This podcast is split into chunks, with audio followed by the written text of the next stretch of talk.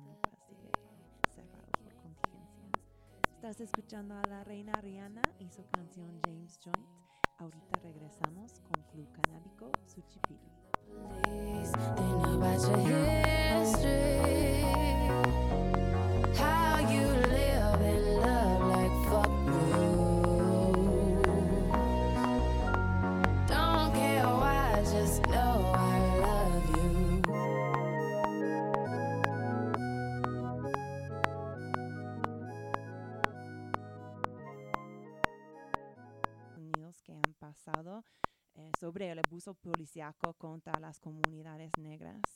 Y aquí en México, em, esta conversación también es súper relevante y se puso muy em, importante en las últimas semanas con la muerte de, Giovanni López, que fue un obrero de, de Jalisco que fue matado por la policía supuestamente por no traer cubrebocas una cosa horrible que entregaron el cadáver a la familia con una balacera en el pie em, y eh, el cuerpo todo golpeado.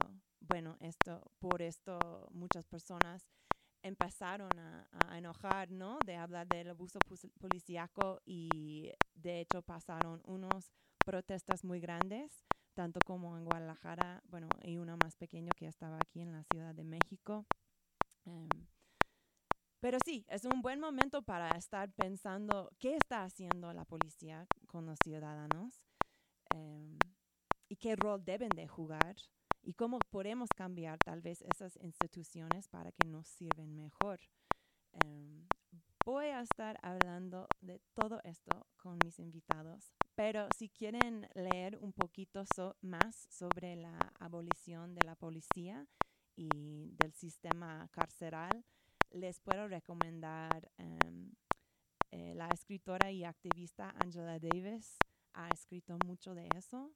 También si están buscando un recurso en español em, que habla sobre esas causas, eh, The New York Times, que obviamente no es una publicación tan radical, pero en este momento sí sirve para, para algo, y ellos publicaron una nota en español que se llama ¿Qué quiere decir cuando se habla de desintegrar o retirar, retirar fondos a los departamentos de policía?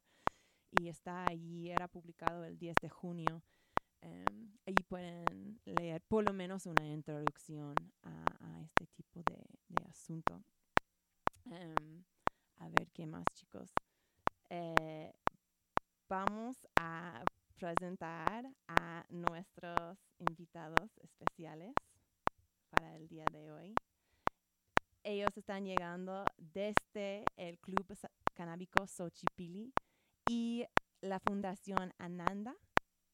Se llaman Champis Adán Champis Maciel y Hugo Sánchez. Adán Champis Maciel es secretario general del Fundación Ananda y Club Canábico Xochipilli y Hugo es comisionado del Fundación eh, Ananda y de Club Canábico Xochipilli. Y ya, eh, quiero presentarles y, y darles bienvenidos. Hola chicos, ¿están, allá- ¿están allá?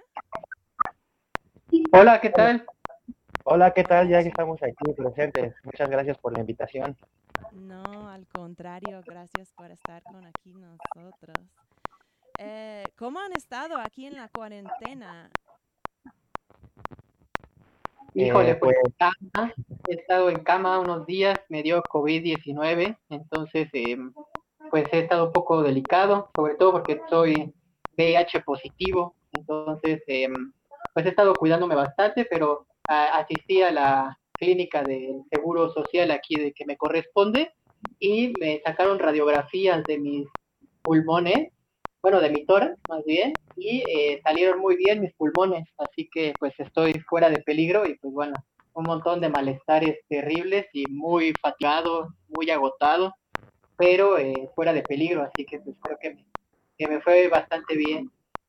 Qué bueno, Champis. O sea, de hecho, yo no sabía que había sido diagnosticado con el COVID cuando te invité al programa. Em, creo que eres la primera, la primera persona que yo he hablado personalmente que ha tenido el coronavirus y mm, supongo que para muchos de nuestros escuchantes es, igual. ¿Crees que nos puede platicar un poquito de, de, bueno, para empezar, cómo sabías que tú tuviste la enfermedad? Eh, bueno, primero fue por la cuestión de la sintomática.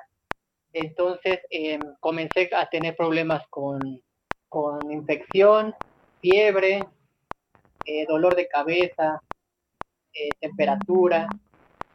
Y bueno, eh, pasaron unos días y esto no, no, no mejoraba. Entonces, em, por toda esta cuestión este, informativa, pues yo sabía que tenía que mantener la calma y por tal motivo em, pues me mantuve tranquilo. Después de unos días tuve, tuve un, solo día que me sentí bien. Yo pensé que ya había pasado, que había sido una infección ahí cualquiera. Eh, por lo general una infección pues me dura aproximadamente 3, 4 días y listo, me vuelvo a levantar. Pero después de esto voy a ver, precisamente voy a ver a Hugo y eh, después de trabajar un rato sentí como mi energía se agotó completamente. Eh, no, no mm, recuerdo muy bien que estaba en su casa y no pude aguantar el peso de una de una maceta.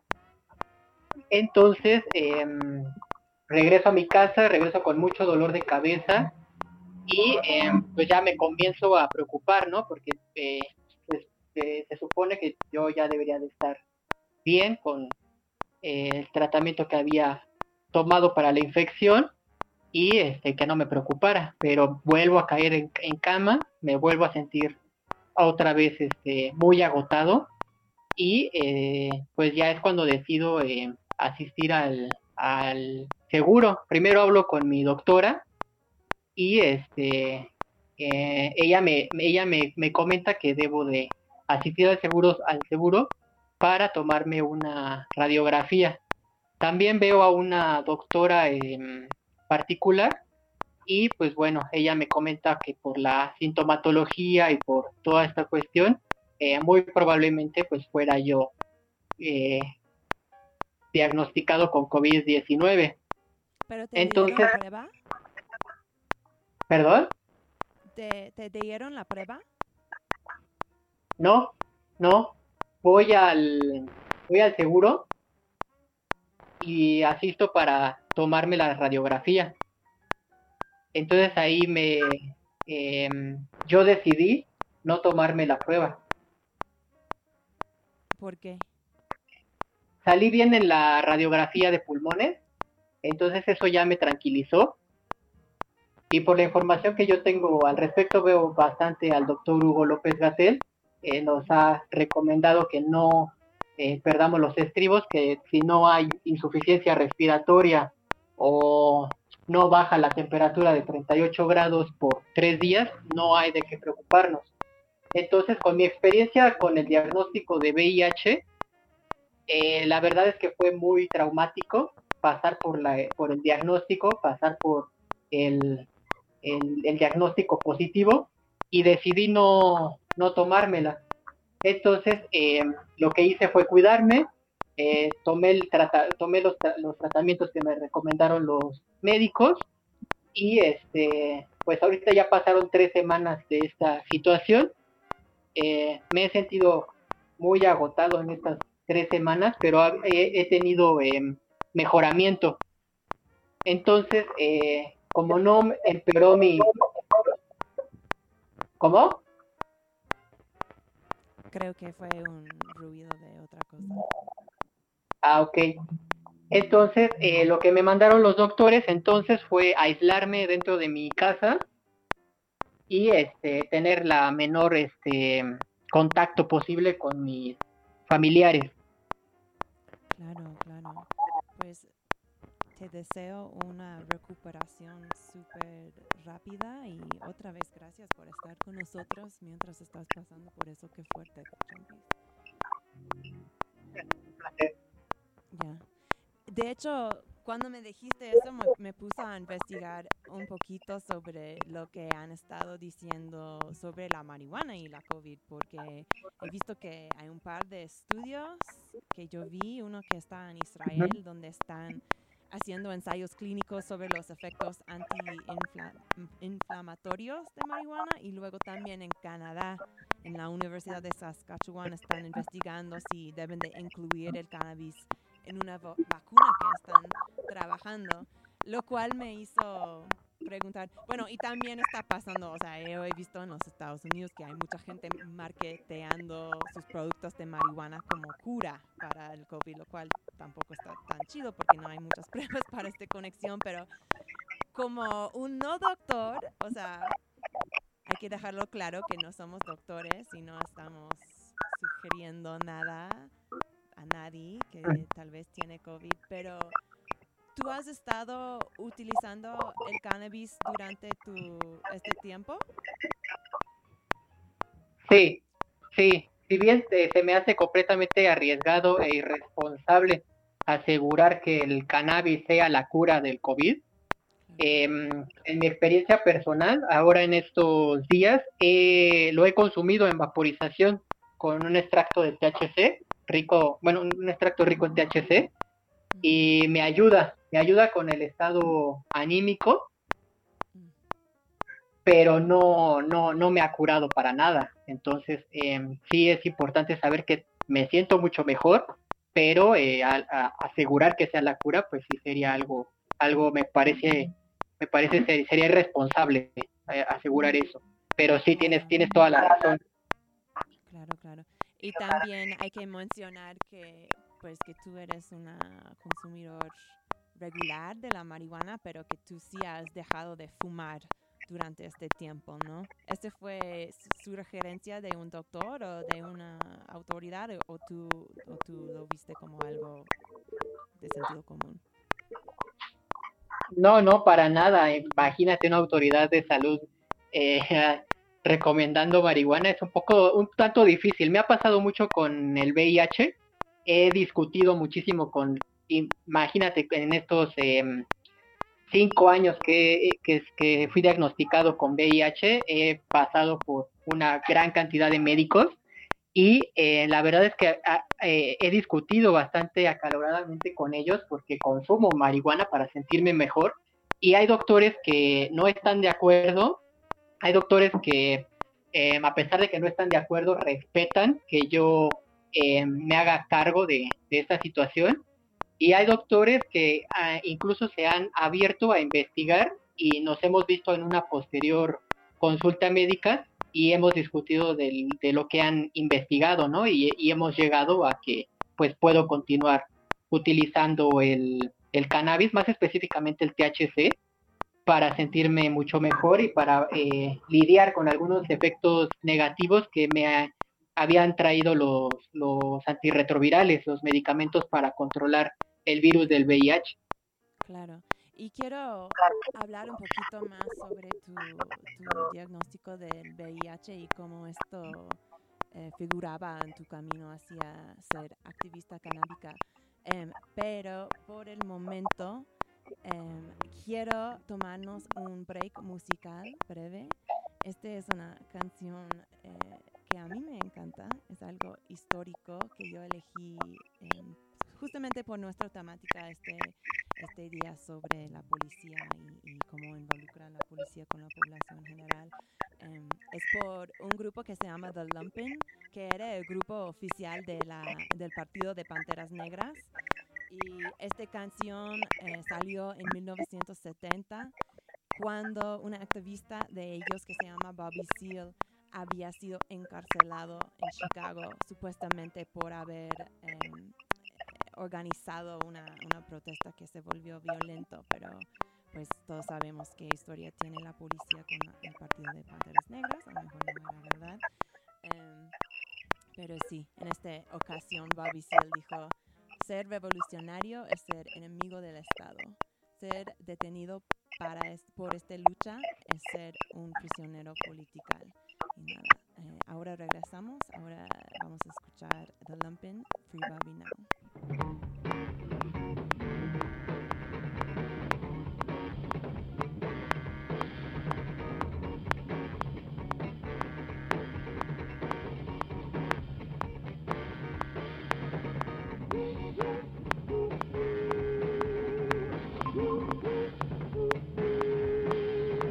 Hola.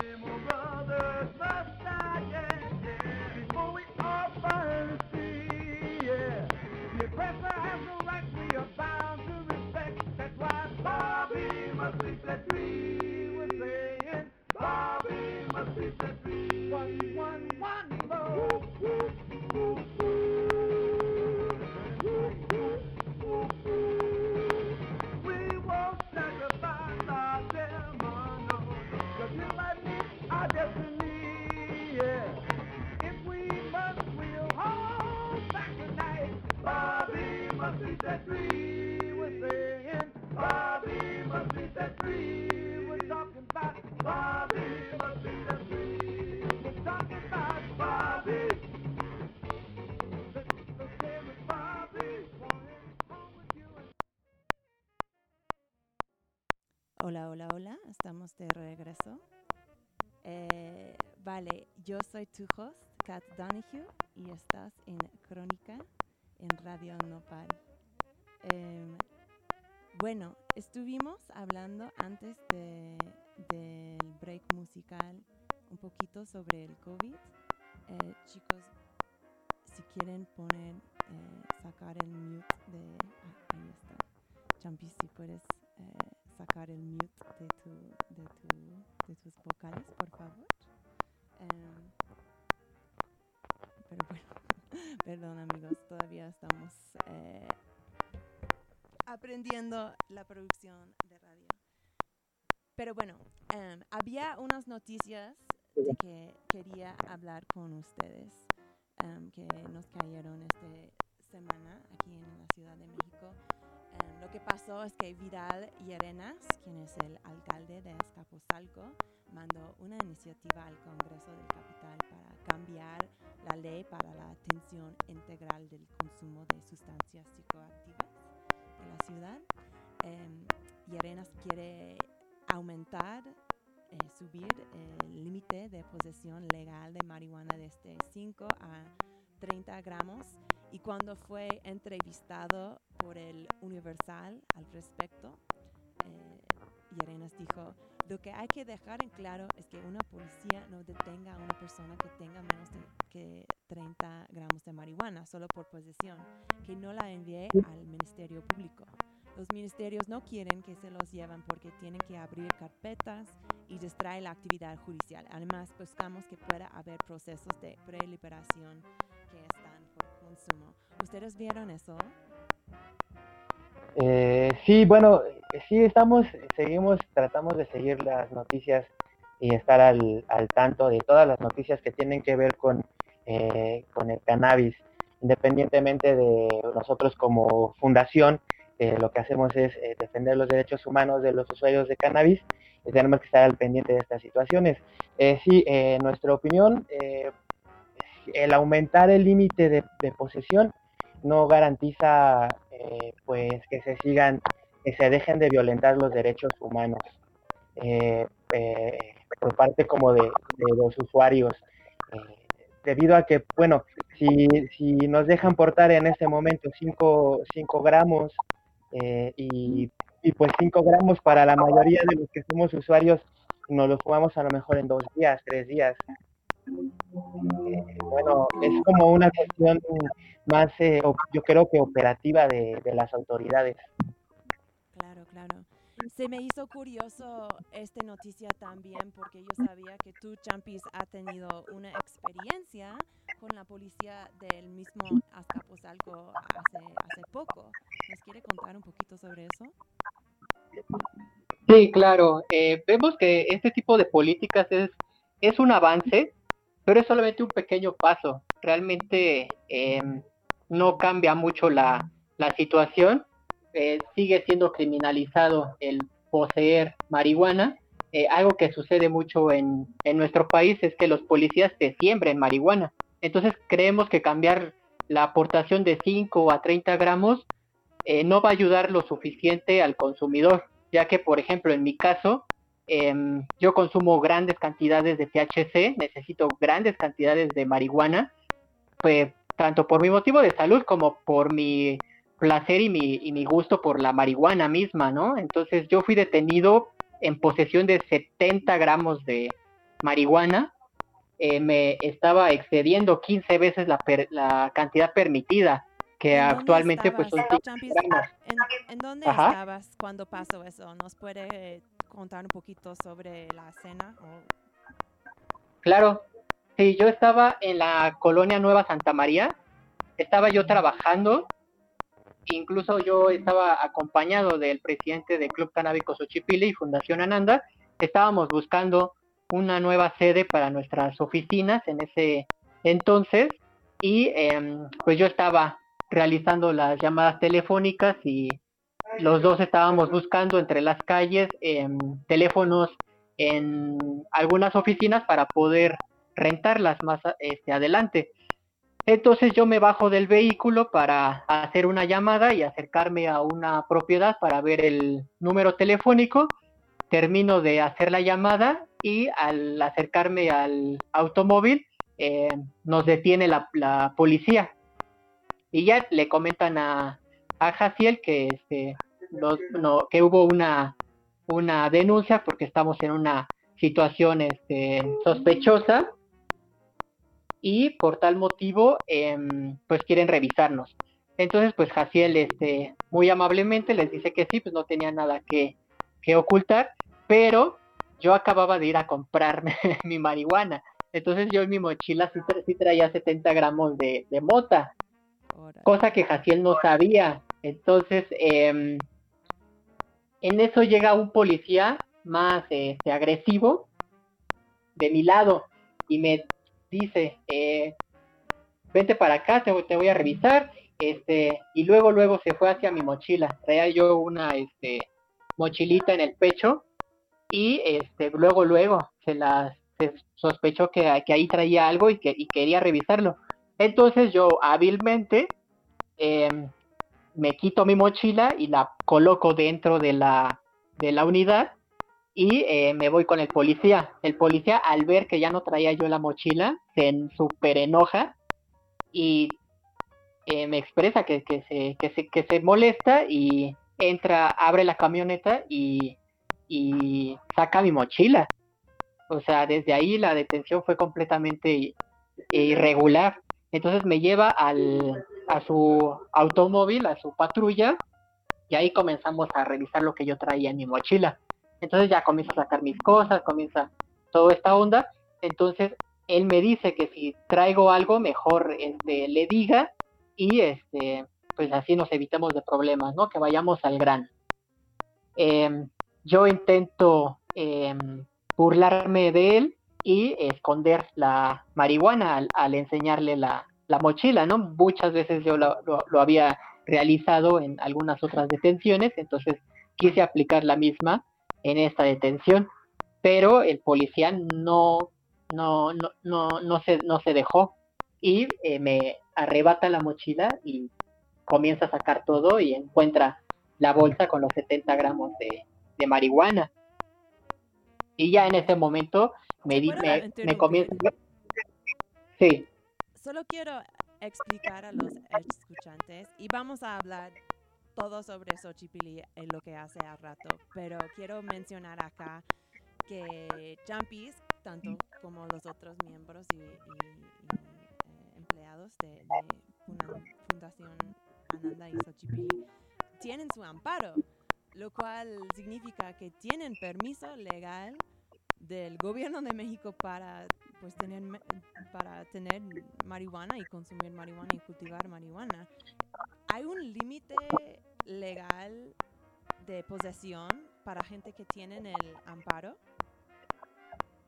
Eh, para las personas que tienen amparo, no, no hay un límite, solamente que toda la cantidad de, de, plantas, de flores que tú produzcas son exclusivamente para tu autoconsumo. No lo puedes compartir, no lo puedes vender, no lo puedes transferir, es solamente para ti. Pero en nuestro caso, eh, nosotros no llegamos al amparo, nosotros tomamos otro camino jurídico y este nuestro proceso fue completamente diferente. Nosotros íbamos por el amparo, pero el actuar de la COFEPRIS nos llevó a otros tribunales, tribunales administrativos, y actualmente tenemos ya eh, aprobados este por parte de los tribunales, le solicitan a la COFEPRIS que nos entregue los, em, los permisos. De hecho, hasta el mes de enero, COFEPRIS tenía tres meses para entregarnos nuestros permisos, pero por la cuestión de la pandemia, eh, me en cuanto termine la pandemia, pues deben de pasar unos dos meses hábiles para que nos entreguen nuestros permisos. Ah, ok. Entonces, tú estabas nervioso entonces, o sea, porque todavía no tienes tu permiso en mano. Exacto, exacto, sabía que la tenía, tenía de perder, pero eh, me, me protegí con el uso medicinal que ya está legalizado. Ok. ¿Y cómo Entonces, recibieron la policía esta noticia que tú eras un paciente y que este es tu medicamento? En ese momento había dos policías.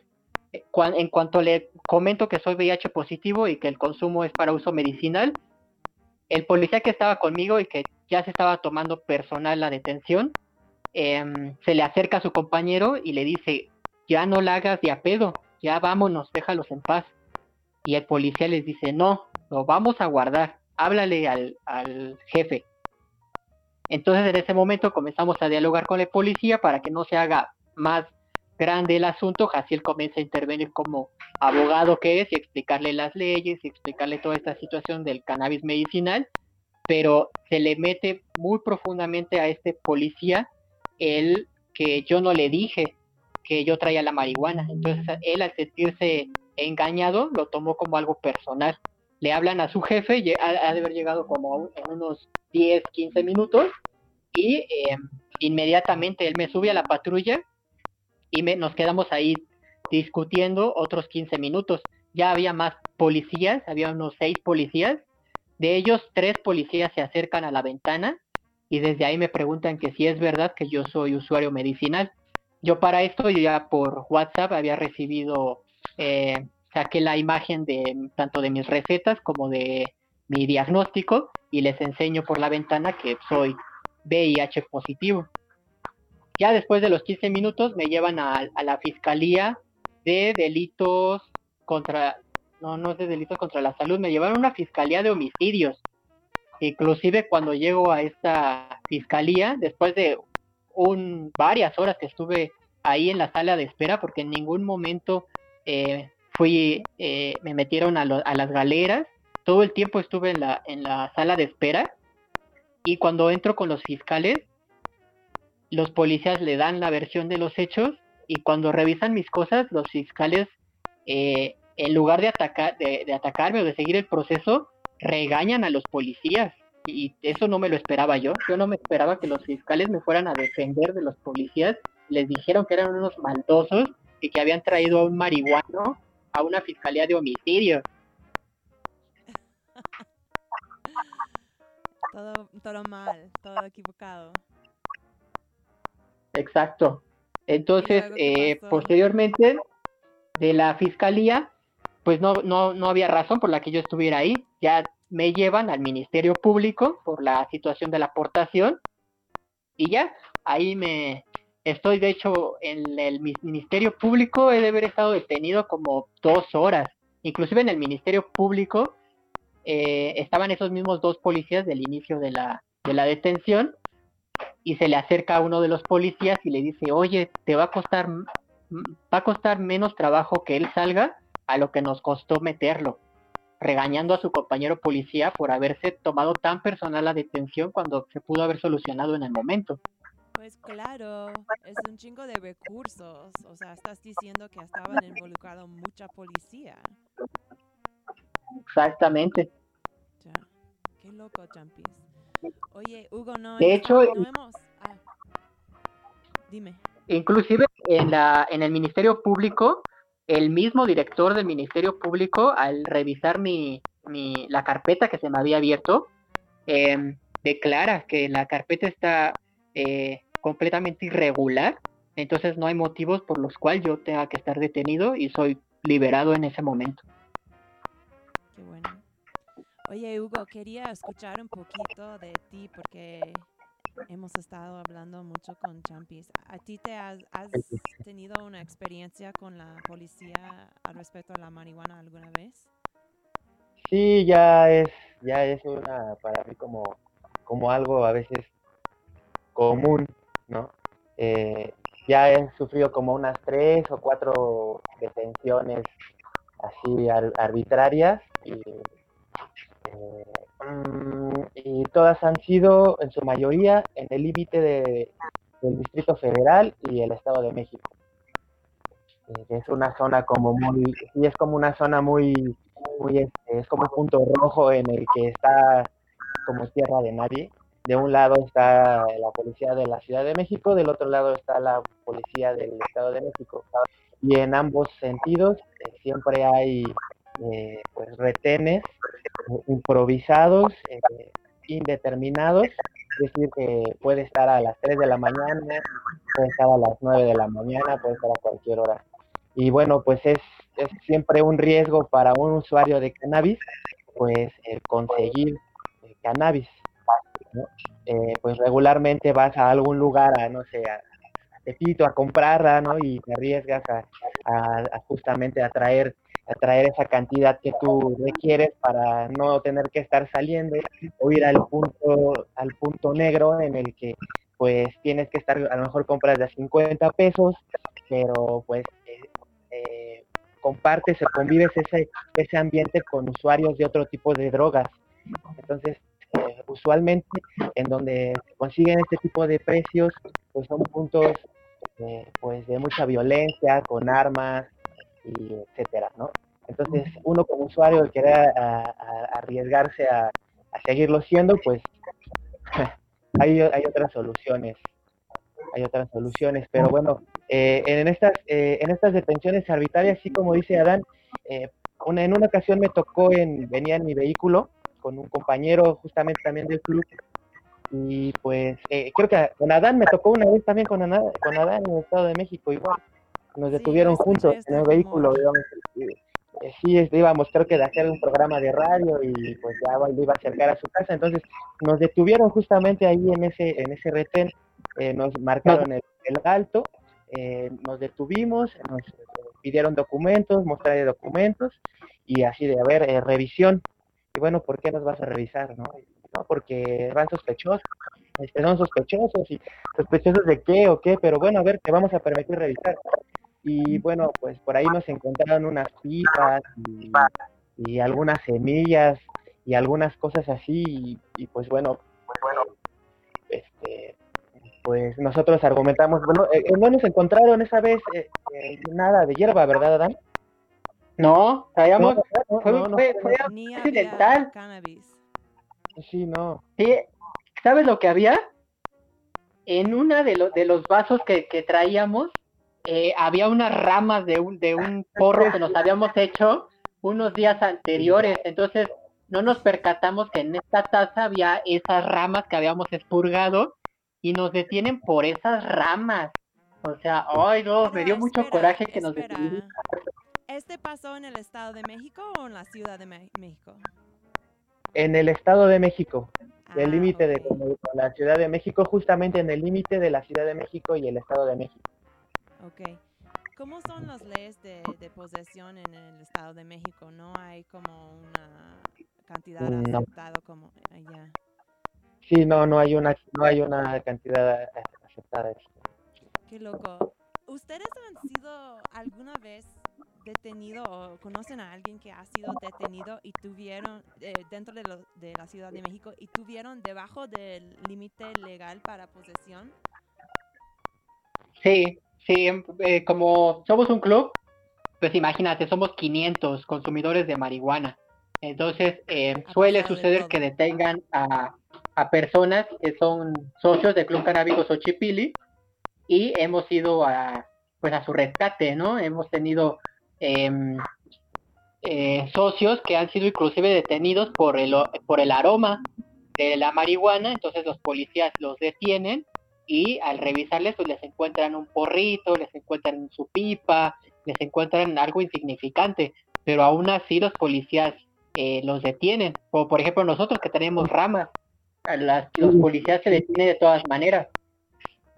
Exacto, y justo ahí es en donde se presenta la, la extorsión por parte de, de, ellos, ¿no? Digo, de los usuarios, pues eh, la mayoría dice, bueno, si, si puedes eh, eh, hacerlo en el momento, hazlo en el momento, porque te puedes evitar, puedes evitarte pues un, un mal rato, ¿no?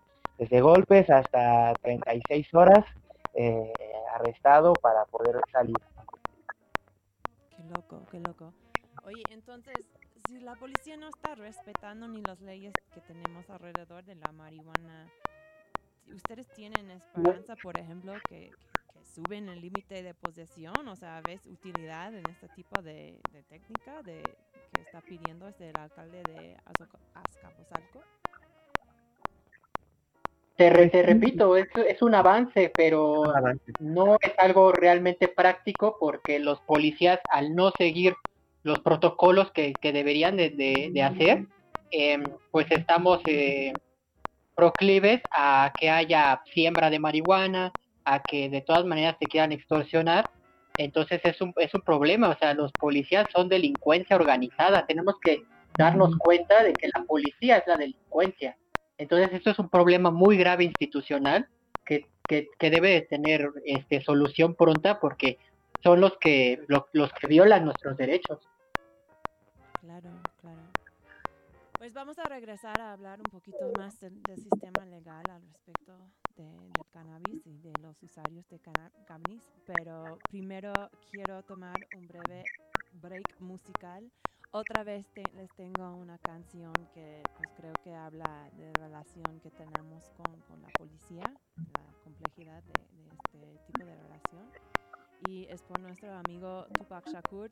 No sé si todos saben eso, pero en el año mm, 1991, el Tupac demandó a la, a la policía de, de Oakland, California. Em, ellos habían detenido a él por cruzar la calle en medio de la cuadra y no en la esquina y en el proceso de este, este detenimiento eh, lo tiraron al suelo de una manera muy violenta. Entonces Tupac demandó al departamento de la policía y de hecho ganó y tuvieron que pagarle cuatro, eh, 42 mil dólares. Em, y ya, también esta semana era el, la, el cumpleaños de Tupac, entonces pues estamos tocándolo como en honor de este rey. Eh, ahorita regresamos con Crónica y Club Canábico Xochipilli Fundación Ananda.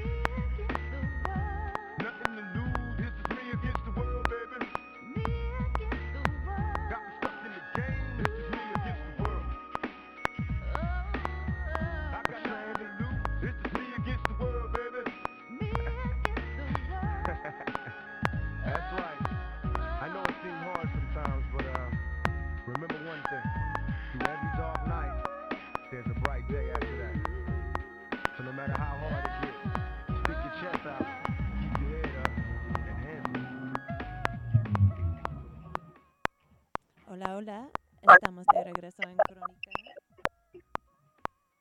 Unos sonidos raros.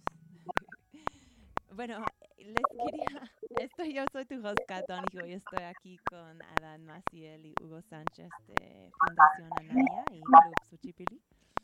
Em, quería comentarles que Vidal y Arenas, este, el alcalde de Azcapotzalco, no es el único persona que ha pedido cambio del gobierno de la Ciudad de México.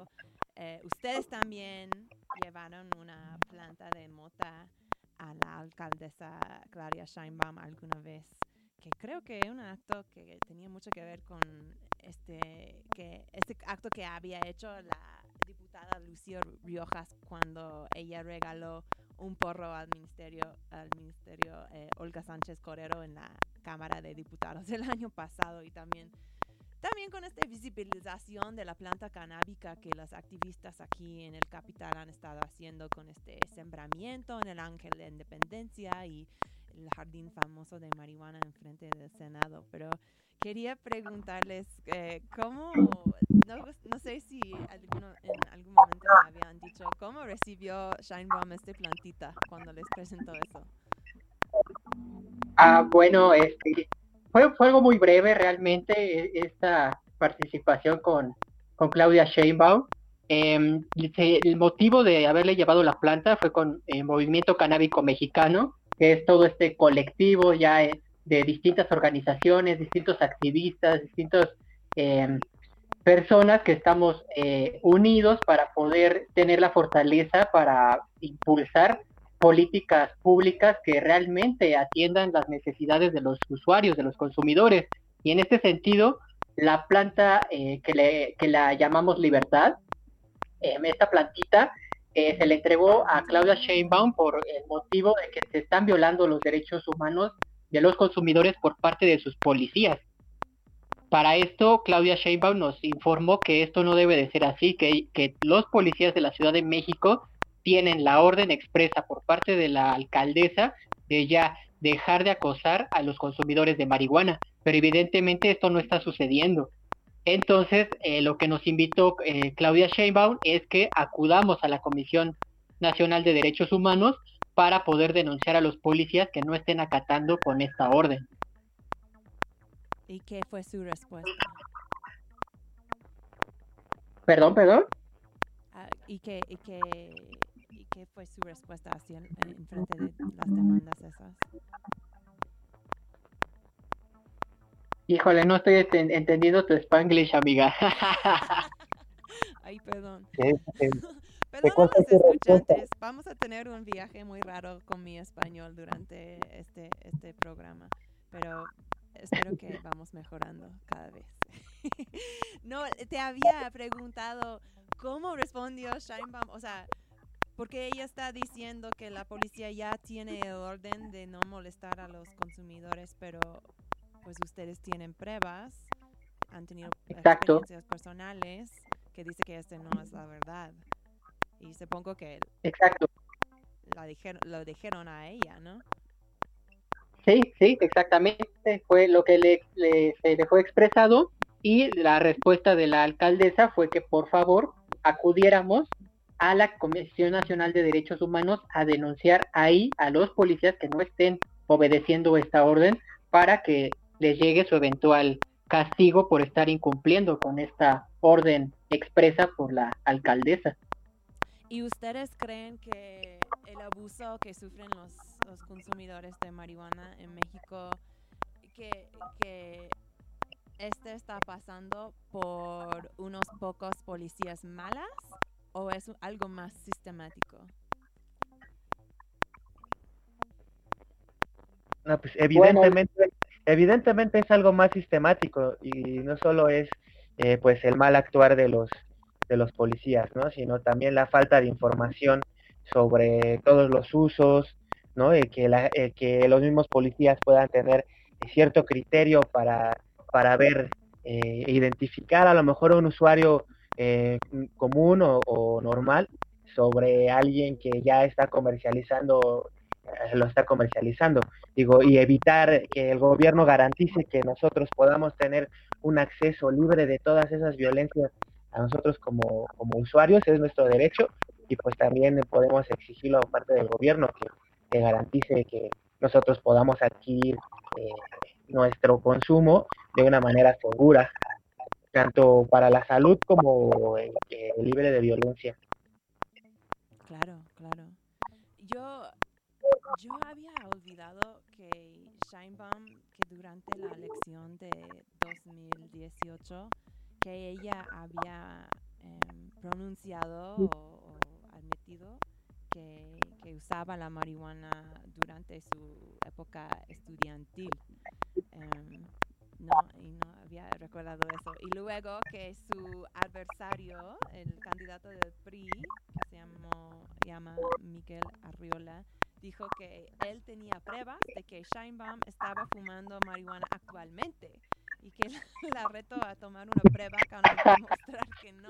Tenía cara de pacheca, o sea, ¿qué creen? Pues, pues probablemente sí tiene alguna conexión con la planta de alguna forma, a lo mejor en la noche se, se, se fuma un poco para relajarse y dormir tranquilamente, no sé, eh, a lo mejor lo ocupa para meditar, eh, pues muchos usos tal vez, no, no, no, Entonces, no sería como juzgar, o sea, no sería como juzgar si un gobernante o alguien eh, utiliza la planta, digo, porque nosotros como usuarios sabemos que no nos impide hacer eh, pues nuestras labores. Claro, y si alguien no está listo para salir del closet canábico, pues malo, pero bueno, ella sí está encargado con formular el, la póliza de, de cannabis y la realidad para muchos usuarios aquí en la ciudad. Entonces creo que sí tiene un poquito de relevancia si ella está fumando. Eh, Claro, pero hablamos un poquito de, del club, ¿no? Em, ¿cómo, cuéntanos cómo se formó Xochipilli, de dónde vi- viene el club canábico Xochipilli. Bueno, pues el, el Club Canábico Xochipilli viene de ya hace tiene cinco años aproximadamente que se, que se constituyó legalmente Fundación Ananda, que es eh, la figura que, que- que da el respaldo al club. Eh, entonces, bueno, se, se juntó un grupo de, amigos pachecos en los que dijeron, bueno, ya estamos ah, hartos de, que la policía nos esté extorsionando, de que esté violando nuestros derechos. Entonces, bueno, es momento de accionar y, y buscar hacerlo de la manera, eh, pues siempre legal, ¿no? Entonces, eh, el- lo, lo que se tenía que hacer era, eh, pues, crear una figura jurídica que representara y que ayudara justo a eso, a defender los derechos humanos de los usuarios de cannabis. Eh, Eran, era fundado por Jaciel Espinosa. por Jaciel Espinosa, fundado por Jaciel Espinosa. sí. En el 2016. En el 2016, ¿cómo era diferente la, eh, la situación de marihuana en México? Era muy diferente. Eh, hay que recordar en el contexto, em, la primer mm, legalización, por, así llamarla, que fue la del uso medicinal y de investigación científica, llega hasta 2017. Sin embargo, en México sucede algo particular. La, iniciativa o el primer reconocimiento es por parte de otro poder, del Poder Judicial el Poder Judicial nos reconoce como usuarios de, marihuana y reconoce la inconstitucionalidad de el- del autoconsumo, del consumo, eh, de la prohibición del autoconsumo de marihuana eh, a través del primer amparo que se da en diciembre. Entonces es a raíz de este momento en el que eh, ese, ese primer amparo le da el banderazo de salida a Club Canábico Xochipile ya estaba el proyecto hecho eh, eh, formado, pero faltaba un engrane que eh, nos diera la, posibilidad o tener, tener la, la, seguridad para poder brindarle servicios a los consumidores. Y es a raíz de este primer amparo que el Club Canábico Xochipilli ya comienza eh, a, arrancar, ¿no? Y, comenzamos a defender los derechos de los consumidores brindándoles un espacio en donde pudieran consumir de manera de, de manera segura. ¿Dónde era el primer club Xoch- Xochipilli?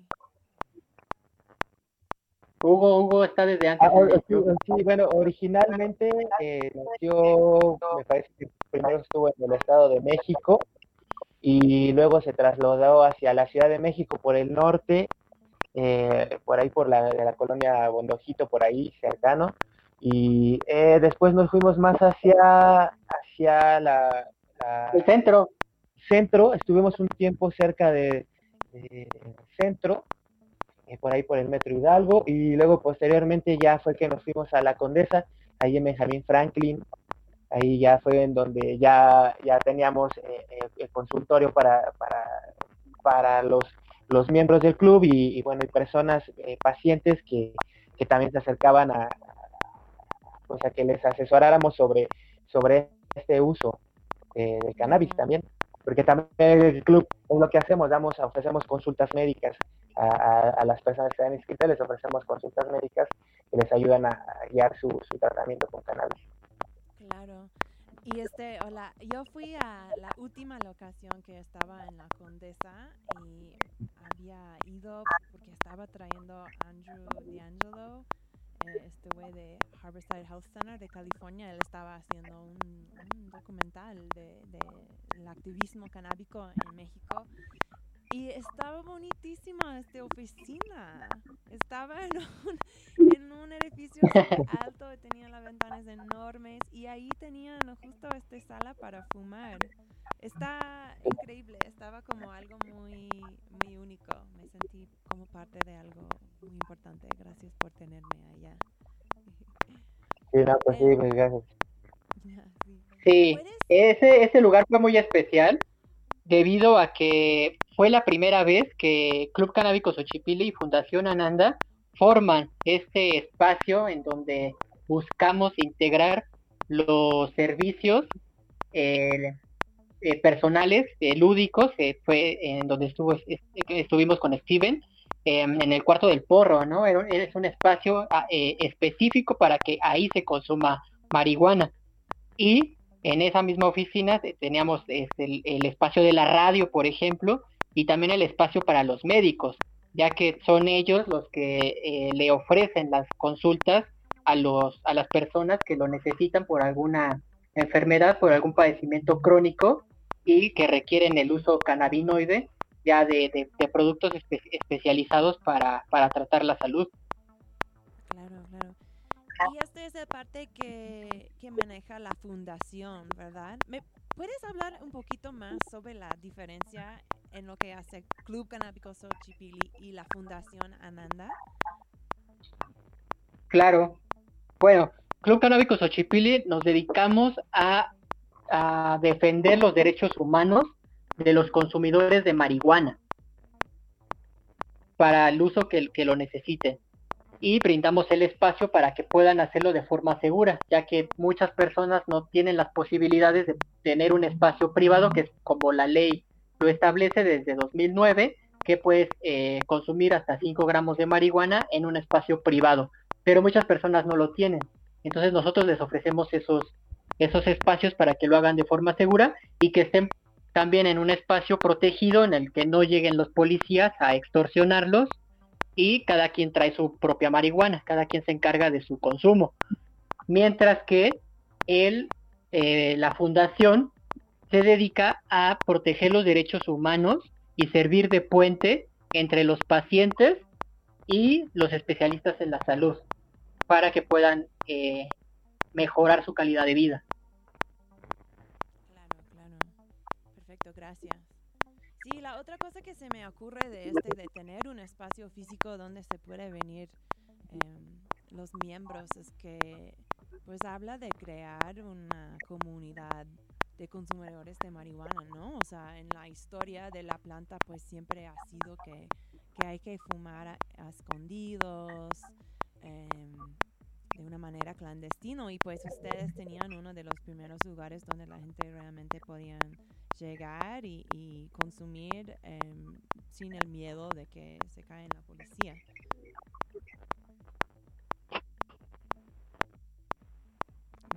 Sí, pues sí, sí, sí, pues sí, sí, justamente es algo de lo que te comentaba que es como de las raíces, eh, porque en un principio se fundó y se hizo esto del Club Canábico, que era justo estar hasta la madre de, de, la persecución de los policías, de, de no tener en dónde poder fumarte un porro y, y, pues que dejar venir la creatividad. Digo, hay mucha gente en el Club Canábico Xochipilli, pues no solamente eh, son usuarios de cannabis. Son abogados, son ingenieros, son médicos, son profesionistas que son eh, totalmente eh, pues, eh, pues profesionales y son usuarios de cannabis. Entonces es justamente algo que ha alimentado mucho al club. Las personas y que, se acercan a, a colaborar y aportar un poco cada quien sobre lo que está haciendo desde su perspectiva. Y compartir conocimiento y experiencias. Eh, chido. También Y- me gustaría agregar, sí, me gustaría agregar que, que actualmente somos un club de consumidores, porque así nos lo permite la ley. Algo que eh, ha establecido Club Canábico Xochipilli es qué sí se puede hacer y qué no se puede hacer. Y en Club Canábico Xochipilli explotamos todo aquello que ya se puede hacer, que, que es, que es jurídicamente posible. Sin embargo, lo que buscamos es dar el paso para transformarnos de un club de consumidores, dar el paso para ser un club de cultivadores, de tener nuestras propias plantas, no seguir recurriendo al mercado ilícito, al mercado negro, para poder eh, eh, conseguir nuestra, nuestra, nuestro consumo. ¿Y cómo apoyan el, la cultivación en Club Canábico Xochipilli? A través de los del trámite, eh, en un inicio nosotros íbamos por el amparo y en abril de 2017, para celebrar nuestro 420, nosotros lo celebramos tramitando a por- eh, 132 solicitudes de cultivo en Cofepris. Y ahí comienza el trámite para em, poder conseguir nuestros cultivos. Posteriormente, eh, nuestra solicitud después de muchos, este, de muchas jugarretas por parte de la COFEPRIS, em, nos desechan nuestras solicitudes y es cuando nosotros eh, vamos a los tribunales administrativos para em, pues darle solución a, a- a- nuestra a nuestro problema jurídico ¿no? que tenemos que somos consumidores de marihuana pero no queremos seguir recurriendo al narcotráfico no queremos seguir consumiendo marihuana manchada de sangre y todos estos problemas sociales que representa queremos ser autosuficientes Claro. Y bueno, la ventaja es que ya ganamos estos, estos, este trámite, ya este, un colegiado del, Tribunal Administrativo ya le solicitó a COFEPRIS que tenía, eh, esto sucede en el mes de enero de 2020, le avisa a la COFEPRIS que tiene tres meses de lapso de tiempo para entregarnos nuestros permisos.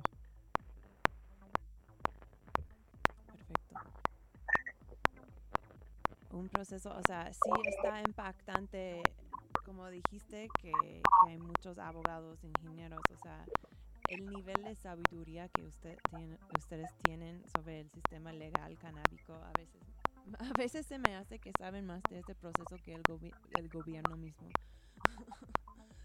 Pero, Cierto, cierto. eh, Se ha dedicado a frenar lo más que ha podido nuestras solicitudes.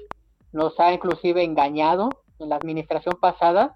Desde que fuimos el, el 420, lo hicimos con mucho anhelo, con mucho entusiasmo, ya que la- lo- el mismo comisionado de la COFEPRIS, Sánchez y Tepos, nos invitó a entrar eh, todos al, patio. Hubo inclusive ahí una, una, una, eh, la- estuvo la prensa, entonces hubo un entusiasmo muy fuerte y nos dijeron que nos iban a dar, que nos íbamos a ayudar mutuamente, que nosotros no íbamos a saturar las solicitudes porque nosotros íbamos a presentar 300 solicitudes.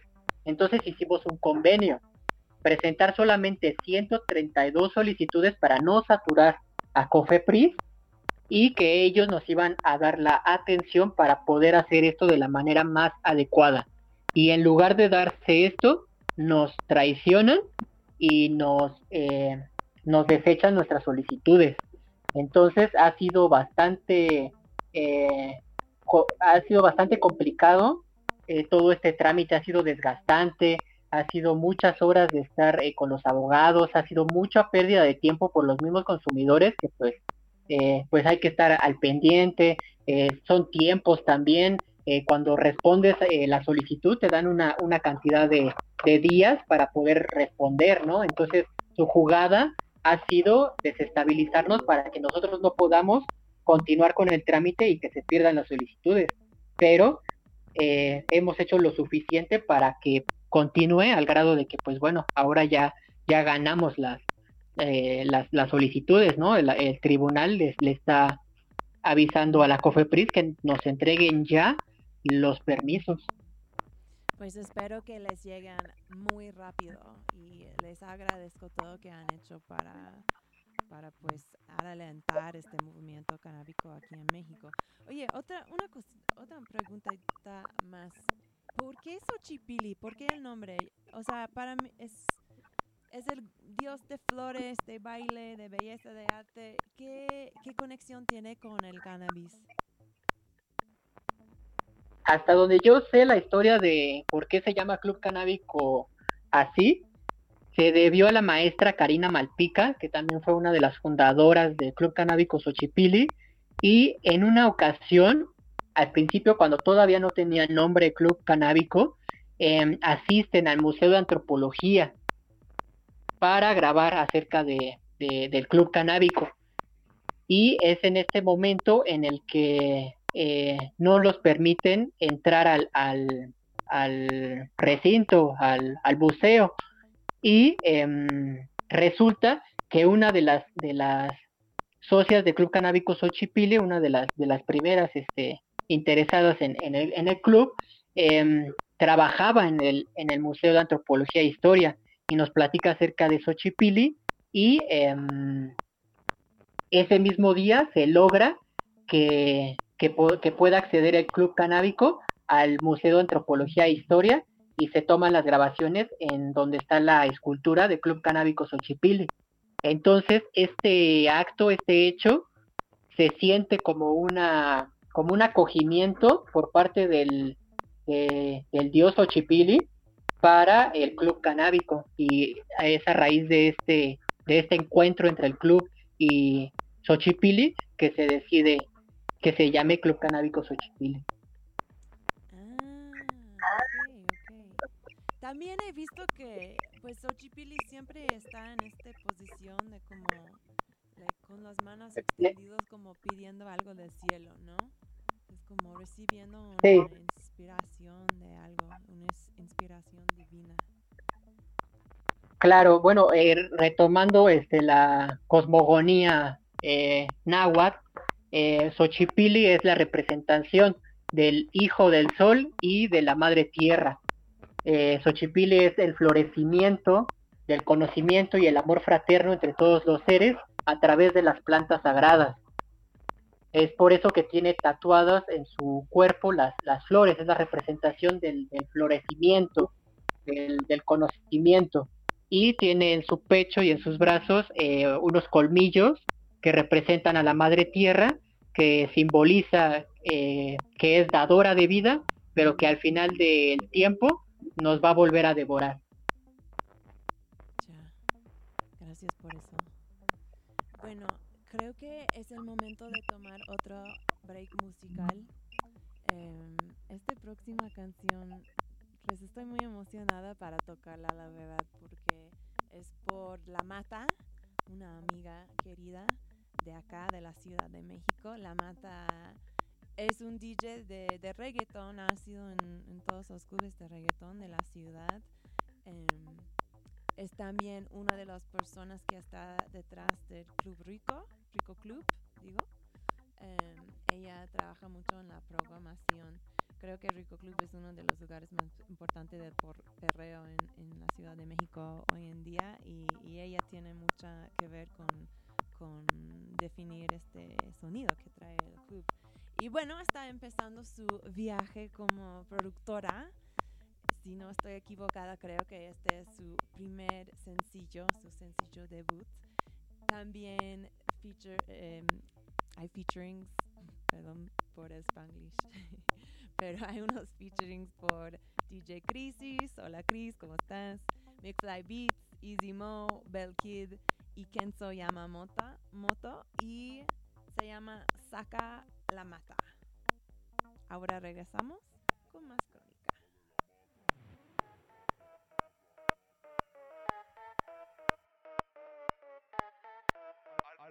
A lo agresivo me pide dembow Se pone bellaca y yo bellaco con su flow Métele, suéltalo, dale bien rápido Dale, muévelo, rico bájamelo Pone esa nalga en el suelo. Ya llegó la mata para darle duro,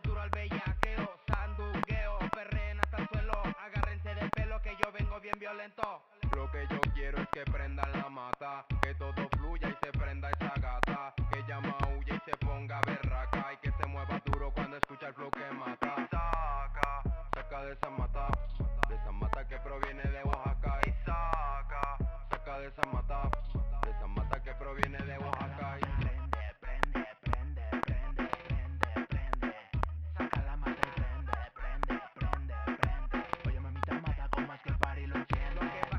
sierra se disfruta aquí en la playa. Yo no soy de aquí, pero me siento como en casa.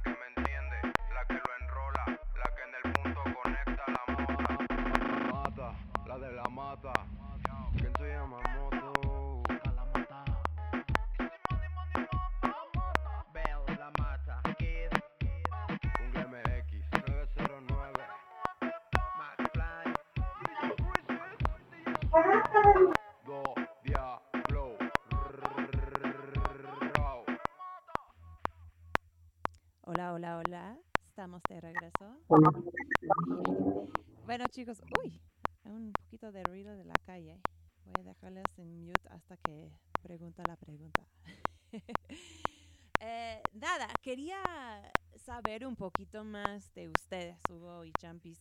Em, quería saber cómo llegaron a ser activistas canábicas, porque pues todos sabemos que en este mundo hay muchísimos pachecos, pero relativamente poco gente que, que salen abiertamente, primero para decir que yo sí consumo marihuana y segundo que luchan para los derechos de lo- los demás. Entonces me encantaría saber qué camino les llevaron a, a estar así de involucrado en Xochipilco. Bueno, eh, yo en, mi caso, fiestas, una fiesta. Algún día me hice una fiesta y me encontré con, con Jaciel, eh, con, con, algunos otros miembros del club que ya estaban eh, ya operando y estaban generando cosas para, para llegar a más gente, recolectando firmas. Entonces, pues lo que ellos hacían era ir a los lugares en los que pues había fiestas de conocidos y que sabían que iba a haber usuarios para invitarlos a, a hacer par- a formar parte del club y presentar las solicitudes.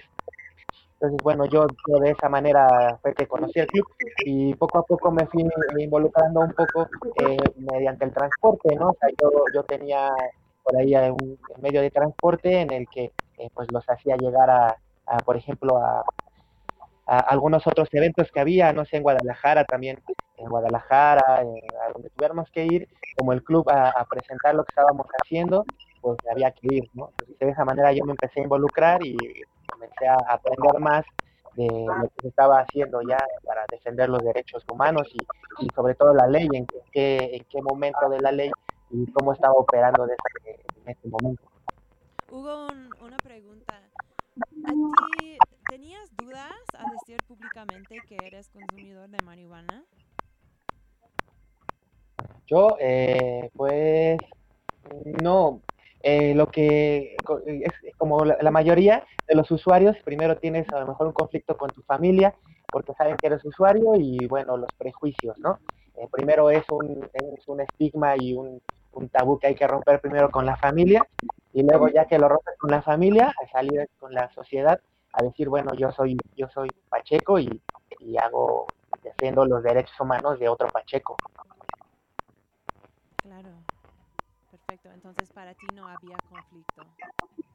Eh, no, en un principio con mis papás sí, sí hubo conflicto y al, al momento de yo ver que se estaban defendiendo los derechos humanos, en ese momento yo dije, bueno, pues es como vale la pena decirlo públicamente y, y, pues en pro de los derechos. ¿Y tus papás ahora qué piensan de tu activismo? No, pues ahora pues ellos me, apoyan completamente, es así como bueno, ya observaron que lo que se estaba haciendo, eh, que vieron que la Pacheca es cosa seria. Entonces, pues, pues eso, eso, ¿no? Ya me apoyan, eh, incluso ya, eh, pues mi mamá está llevando tratamiento con, con CBD, mi papá también, entonces, bueno, es como, como un beneficio así ya en general lo que me ha dado así la planta en, en, en la vida. Es por eso que yo así completamente me entregué a la planta y decir, bueno, completamente sin, sin duda. Qué lindo. Gracias por tu trabajo en eso. Champis, ¿quieres practicar un poquito de qué te trajo al activismo canábico? Sí, bueno, el motivo de mi entrada en todo este mundo del cannabis es por motivo de salud. En 2017 yo soy expulsado del Seguro Popular. Es el servicio que me dotaba de los antirretrovirales que me ayudaban a controlar eh, el virus que hay en mi organismo y eh, pues yo entro en, en alarma, ¿no? Me dio mucho, me dio mucho miedo perder mi seguro y em, me costó un año de trabajo eh, recuperar el seguro ahora con el IMSS pero en ese momento en el que pierdo eh, pues me dio muchísimo miedo yo sabía que dejar el tratamiento era eh, súper eh, dañino para mi salud. Mi organismo ya se, ya se, ya se acostumbró al, al tratamiento y el virus está controlado. Entonces, al dejar de recibir ese fármaco, el virus comienza a replicarse, eh, desarrolla eh, inmunidad y se vuelve más agresivo. Entonces yo, al ser consciente de esta situación, comencé a buscar alternativas. em, em, trato de elevar mi calidad de vida, me voy inclusive unos meses al Caribe y em, trato de buscar alternativas. Y una de ellas fue la marihuana. Me había eh, ayudado un poco eh, fumar marihuana porque eh, perdí el apetito con los antirretrovirales, eh, me causaban algunos efectos secundarios, ¿no? Perdí yo el apetito, el apetito y con la con el THC, con la marihuana, eh, recuperé peso, que eso es súper importante para una persona que, que tiene este este virus o, o- o la enfermedad ya, el síndrome ya desarrollado, ¿no? SIDA. Entonces, em, pues yo para evitar caer en etapa SIDA y eventualmente pues morir por esta situación, por esta falta de antirretrovirales, em, comienzo a buscar más acerca del uso de la marihuana y me acerco a unos médicos y conozco al doctor Rubén Pagaza y em, pues él trabajaba para Fundación Ananda. Entonces es cuando me acerco a la fundación y me doy cuenta que eh, existe el Club Canábico Xochipilli. Yo estaba viviendo en el Caribe y eh, me llaman por teléfono. Bueno, más bien estaba decidiendo si me quedaba en el Caribe o si me regresaba o a ver qué hacía. Y en ese momento en el que yo estaba eh, pensando qué hacer, si irme a, vivir a, a una isla o regresarme o qué, qué considerar, me hablan por teléfono Club Canábico Xochipilli y me informan acerca de, de todo, de, los usos medicinales, que, que son un grupo que están en pro de los derechos humanos, eh, del uso medicinal, del uso industrial, del uso eh, personal y que van a tener un evento en Playa Paraíso que se, iba, que se llamó eh, Copa Príncipe Flor Xochipilli, fue la primera copa de marihuana en México. Entonces yo decido regresar a la Ciudad de México para conocer a los, a los socios del club y comienzo a, colaborar con ellos. Mi primer día eh, en colaboración con ellos fue precisamente la copa en la playa. Entonces a partir de este momento yo comienzo a ayudarlos y eh, comenzamos a hacer juntos un montón de, locuras, ¿no? Eh, defender los derechos humanos de los consumidores, o sea, cosas que, que jamás me hubiera imaginado y descubrí cosas en el uso medicinal, acercándome al doctor, por ejemplo, que el THC es estimulador del sistema inmunológico. Entonces eso para mí era beneficioso, pero tenía yo que usar cannabinoides de alta calidad, no podía seguir yo utilizando la mota que me venden aquí enfrente de, de mi casa en los edificios de enfrente, ¿no? Entonces es de tan mala calidad que en lugar de mejorar mi salud, la perjudican. Y pues bueno, a partir de eso es que comienzo a colaborar con Club Canábico Xochipilli y pues un año después me eligieron su secretario general. Y ya a partir de este momento, con ese cargo, es que comienzo a tener una actividad bastante importante como activista y como, y pues bueno, también empresario. Eh, yo me considero más empresario que activista, o sea, me, considero un, un empresario con responsabilidad social. Perfecto. Eh, ¿Puedes decirnos para nuestros escuchantes que están viviendo con VIH o SIDA, puedes decirle y están interesados en añadir eh, la marihuana a su tratamiento o, sacar más información sobre eso? ¿Puedes darles unos recursos donde pueden ir para más información? Ah, claro que sí. Bueno, pri- primero que nada, pues los invitaría a que checaran la página, ¿no? www.fundacionananda.com. Es un lugar en el que van a poder eh, ayudarles a que tengan contacto con especialistas en la salud y el tratamiento cannabinoide. Entonces esto les va a ayudar muchísimo para eh, también poder enterarse de qué son los cannabinoides y cómo pueden coadyuvar al mejoramiento de su salud que como les he mencionado, ¿no? El el THC es estimulador del, del sistema inmunológico, el CBD baja muchísimo los niveles de estrés y eso es muy beneficioso para las personas con inmunodepresión y este, también para los efectos eh, colaterales de los medicamentos, el uso de cannabinoides ha sido eh, muy adecuado para poder eh, contrarrestar sus efectos. Desde que amanezco drogadísimo con los antirretrovirales, que bueno, ahorita ya los cambiaron por unos de la India y la verdad es que son buenísimos, ya, ya no tengo ese efecto que en las mañanas yo despertaba con un efecto eh, muy aturdido, no tenía ganas de platicar con nadie, no tenía ganas de hacer nada y fumaba yo eh, marihuana, consumía yo THC y en lugar de sentirme drogado y desanimado y apático, eh, pues yo me sentía pacheco, ¿no? Entonces, pues qué felicidad. Mucho mejor. Sí. Perfecto, gracias por eso. Chicos, pues vamos a regresar a, hablar un poquito del futuro de Xochipilli que tienen planeado, que, que viene próximo para el movimiento, pero primero quiero tomar un break musical. Eh, a mí me encanta este artista, eh, se llama Tokisha, es una dominicana. Eh, y es re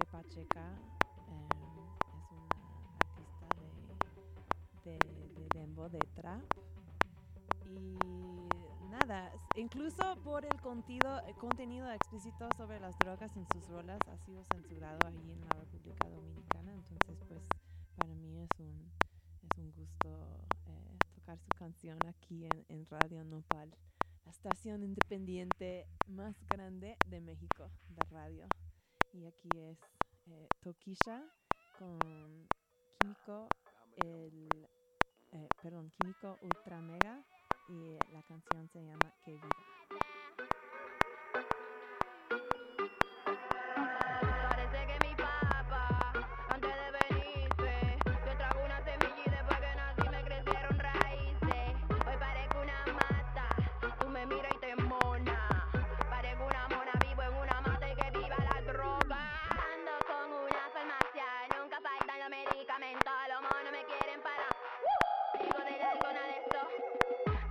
Que no sepa esto, quiero todo de esto.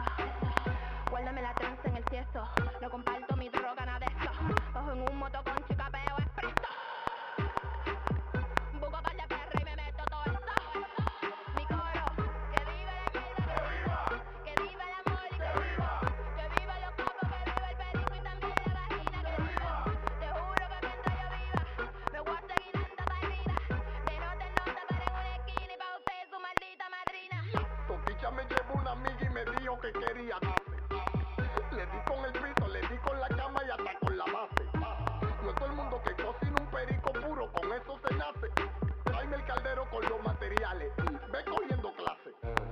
Sacamos un kilo entero, lo puse encima de la bandeja. El unte suspiro parece un bizcocho de boda, una vaina novela. Llamé los amigos míos de la escuela, estaban fumando y dándose donde quieren, rolando la hierba en el papel del libro. Qué maldita loquera. Mm, que viva la Mari, que viva, que vivan los cueros, que viva, que viva Quirino, que viva Florian y tu maldita madrina. Te juro que mientras yo viva, viva, voy a seguir fumando por pila, voy a seguir joseando metido en el bloque, en el punto y en toda la esquina. Toquicha, mamá, deja de estar robándote lo que yo dejo ultra Igual. produciendo. Y mi Ultra Mega, Don Trap, Raimi Paulus, Paul Cracker, dime los cables, Lestel, Brrr. Hola, hola, hola. Estamos de regreso en Crónica. Yo soy Kat Donahue y aquí estoy con mis queridos invitados del Club Canábico Xochipilli, Adán Maciel y Hugo Sánchez. Chicos, les quería preguntar, yo sé que han tenido que ir de este espacio tan lindo en la Condesa y que han, han trasladado a otro, a otro spot para Xochipilli, pero ¿qué está pasando con el club durante la cuarentena y qué podemos esperar pues para un mundo post-COVID de Xochipilli? Y bueno, pues nosotros seguimos, seguimos trabajando, seguimos en la parte de, la planeación, esperando las noticias que vayan a, surgir sobre pues las propuestas de ley y, todo para saber cómo vamos a, actuar. Eh, eso es lo que estamos haciendo actualmente en Club Canábico Sisipili y pues esperando con esta cuestión del confinamiento del COVID, pues no hemos podido eh, pues ofrecer un lugar en el que pueda llegar toda la gente para evitar pues, pues, pues, este contagio, ¿no? O sea, eh, como, como club. Eh, también hemos estado trabajando en, en comenzar a hacer un club también de, de emprendedores en el que pues personas que tengan interés sobre el tema comiencen a acercarse a nosotros y bueno, recibir una orientación sobre la situación legal y bueno, el panorama que se tiene sobre, sobre, sobre el ambiente canábico en México. Esto es increíble. Entonces van a tener un proceso de orientación para la gente que quieren tener sus propias marcas de, de- de marihuana medicinal. Sí, también, también estamos promoviendo investigaciones, eh, también estamos promoviendo investigaciones, no solo, no solo este, esta cuestión de, de las marcas, sino investigaciones, por ejemplo, sobre eh, sexualidad, eh, ca- cannabis y sexualidad. Eh, se está haciendo, se está elaborando un, un protocolo de investigación para presentarlo. ¿Cómo, sobre qué, qué parte de la sexualidad? Este me interesa. Pues, eh, bueno, eh, especialmente sobre eh, los efectos que se tiene de la cannabis al momento de relaciones sexuales, cómo afecta, en qué interviene y bueno, los diferentes usos que se le da en, pues alrededor del mundo, concientizar que también es una, es una planta pues, mística, eh, considerada también afrodisíaca, entonces, bueno, pues toda, compartir toda la información que, se, que se tiene, que se recaba alrededor del mundo y traducir eh, y, y ponerla a disposición de los usuarios de cannabis, eh, educación sexual. Y bueno, sobre la respuesta, lo que específicamente esta investigación es sobre la respuesta sexual humana eh, con el uso de cannabis. El, el- ¿La reacción sexual de qué? Eh, respuesta sexual humana y el uso de cannabis. Ah, increíble. Sí, de hecho yo eh, sí he utilizado el cannabis al momento de relaciones sexuales. Eh, por ejemplo, hay un lubricante, hay unos lubricantes de CBD que a mí me encantan. Em, Fundación Ananda no hace, no hace, no está haciendo este tipo de productos ahora, ¿no? Pero han investigado este tema. Sí, sí, bueno, sí está la posibilidad de que, de que en un momento se pueda hacer ese, ese lubricante. ¿Cómo funciona el lubricante de CBD? Eh, bueno, eh, te ayuda a tener mayor sensibilidad, a las chicas les ayuda a tener mayor sensibilidad eh, porque pues eh, te favorecen el flujo sanguíneo, entonces bueno, eso permite que tengas mayor sensibilidad. Eh, en el caso de, los hombres, eh, pues tiene algunos beneficios también como, como se tiene sensibilidad, pero es como un, como si fuera un retardante. Es decir, se tiene la sensibilidad, pero, pero es más, te puede ayudar a, a durar más tiempo. ¿De la noche? Perfecto. Es- eso es como lo que lo que se da como de recabado de información sobre lo que hay en algunos otros lugares que se, que se quisiera en el momento en que se pueda hacer, pues presentarlo aquí. Ah, sí, eso sí. Bienvenidos. Súper. Sí, y que también- sí, claro, y que no también solamente los, eh, por ejemplo, los lubricantes no solo eh, son ocupados para relaciones sexuales, sino eh, también para tratar algunos padecimientos que tienen, con, que tienen que ver con funciones sexuales, como, eh, no sé, como la falta de lubricación, el vaginismo, y bueno, son algunos otros usos que se le puede dar a, a- a este producto. Claro, ese es un buen punto para evitar que se rompe la piel, ¿no? Sí, claro, y bueno, es, eso, eso, estar haciendo planeaciones de bus- estar en de un lugar en el que podamos poner el club y podamos seguir con las actividades, en el que la gente pueda llegar a consumir y sea un espacio igual como siempre ha sido, generador de ideas, generador de, proyectos y bueno, un punto de encuentro de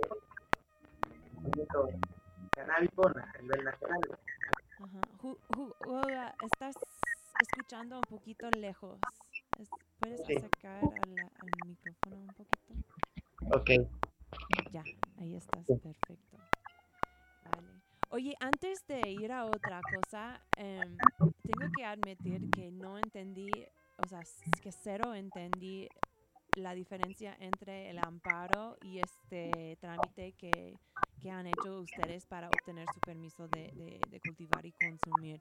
¿Puedes explicar este otra vez? Porque yo, yo juraba que ustedes tenían el amparo. Estoy aprendiendo algo muy nuevo en este.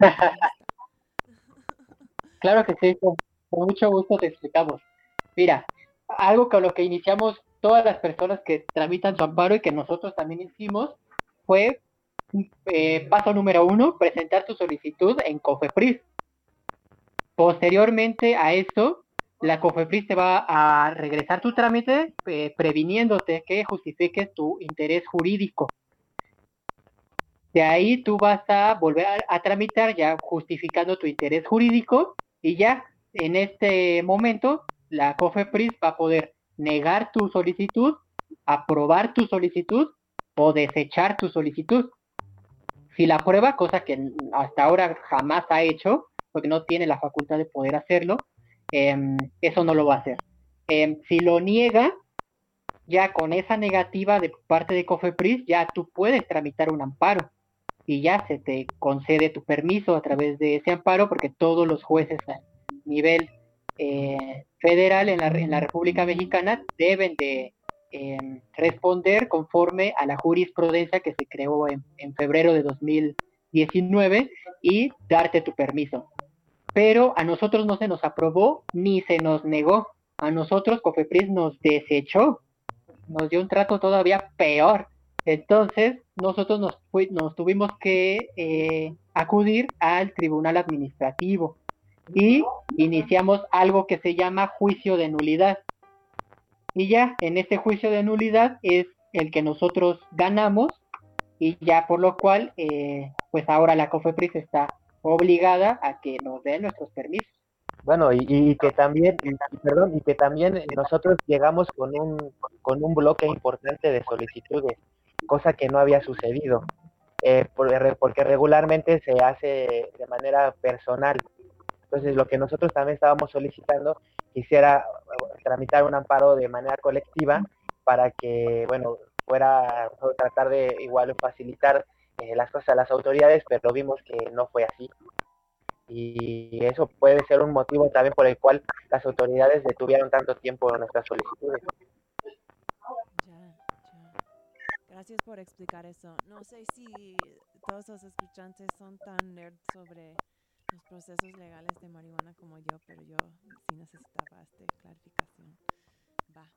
Em, vale, pues les pre- quería preguntar una cosa que tenía que ver más con nuestra conversación al principio del programa sobre em, las interacciones con la policía, pero como especialistas en los derechos legales de los consumidores de marihuana aquí en, en este país, ¿qué consejos tienen para pachecos eh, cuando viene en contacto con la policía?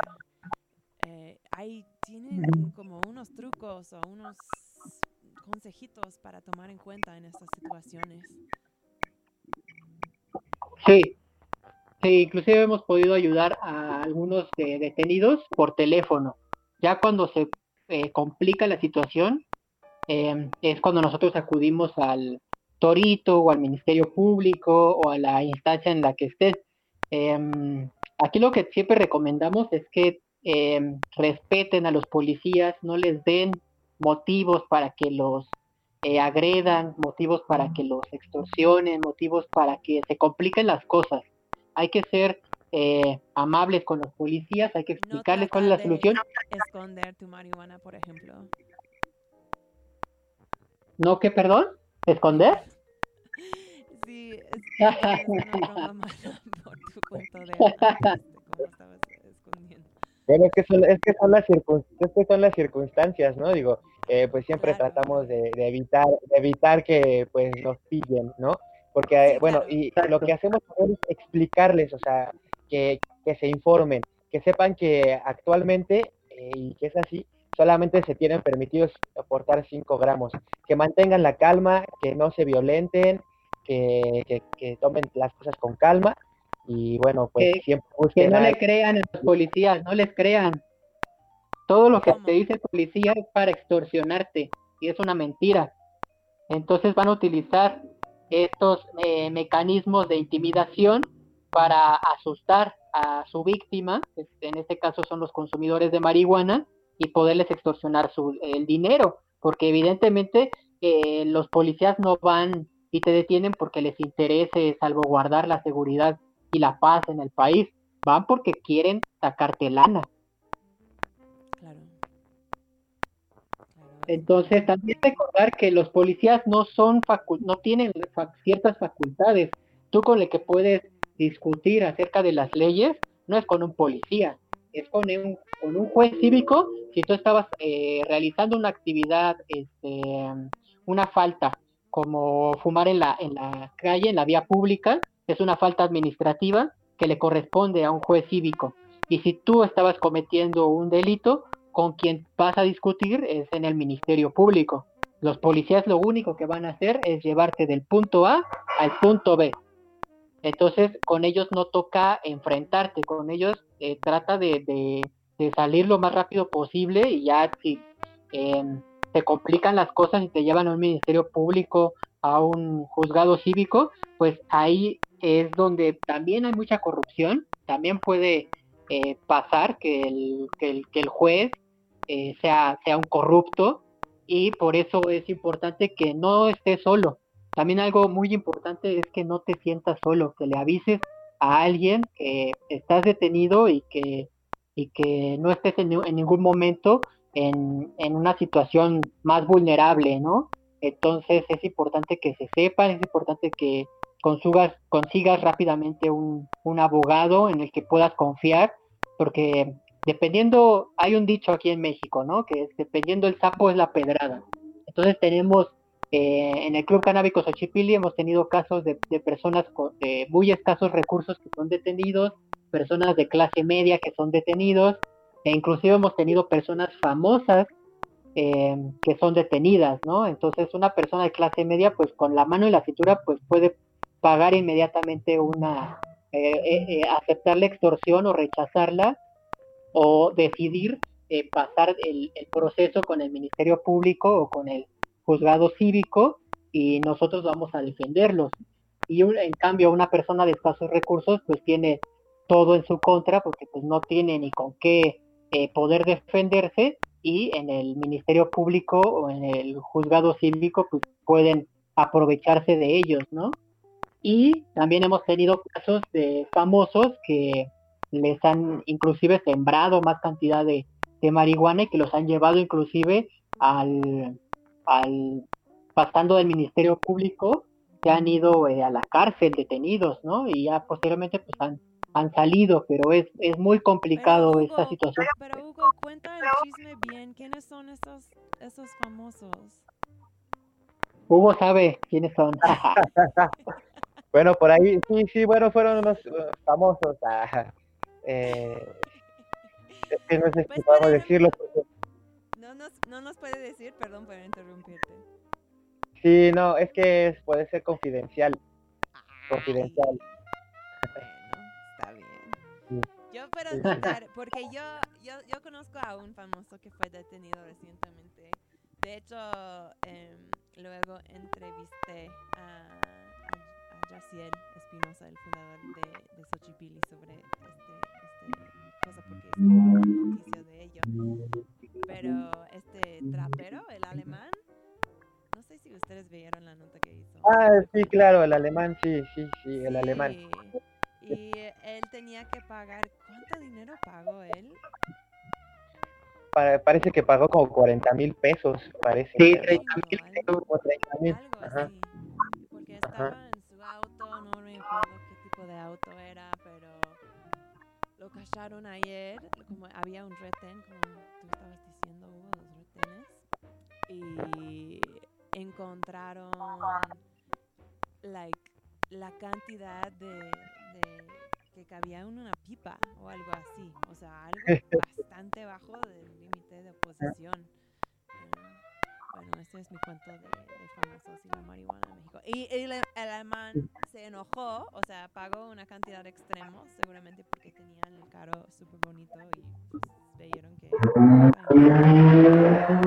Se enojó y es- hizo un live el próximo día contando todo, todo, todos los detalles del, del- de la detención. Lo cual me, yo encuentro muy chido porque creo que corrimos el peligro de normalizar esos tipos de experiencias, ¿no? De normalizar el robo, de normalizar de la extorsión y el abuso policíaco. Y realmente está, pues, súper importante estar practicando de, de, de qué pasa cuando la policía viene y qué, qué hay que hacer para tratar por lo menos de proteger sus derechos. Entonces ustedes están diciendo que si la policía te encuentra fumando en la calle, por ejemplo, es preferible irse a- hacia enfrente de un juez, juez en vez de pagar la policía. ¿O en- Pues si puedes solucionar la- el problema de inmediato y, ahí e- ese es el problema de la extorsión, ¿no? El extorsionado decide si enfrenta el, el problema de, de- forma frontal y acude al, al juez cívico y terminas en un torito que ya han mejorado muchísimo los toritos en la Ciudad de México al menos. Eh, es muy diferente, Ciudad de México, Estado de México, cada, cada, cada estado es, es- es peculiar pero al menos en, el, en la Ciudad de México los, los toritos eh, ya son un lugar seguro en donde pueden estar eh, recluidos las personas que cometen este tipo de faltas, ¿no? Que es tomar en la calle, em, hacer tus, tus necesidades primarias en la calle, em, fumar marihuana amerita este mismo, esta misma sanción, ¿no? Entonces también que sepan los consumidores que tengan la información para, para que ellos sepan qué es lo que va a suceder con ellos, ¿no? Y que van a estar seguros y que van a van, va- y que van a salir bien. Pero si hay por parte, si hay corrupción por parte de los policías, por parte de los juzgados, por parte de los, ministerios e inclusive por parte de los abogados, porque también sucede que los abogados de oficio entran en este sistema viciado de extorsión y que entre todos ellos le sacan la mayor cantidad de dinero posible al- a, las víctimas, ¿no? A los consumidores. Entonces, eh, entre más sepas, más, más, este, más vas a poder controlar la, la situación y más, y más te vas a poder controlar a ti mismo. Entonces, están eh, estos mecanismos, hay que ser conscientes de que una detención en Azcapotzalco puede ser completamente diferente a una detención en el Estado de México o a una detención en Yucatán o en algún otro lugar. Cada detención es única.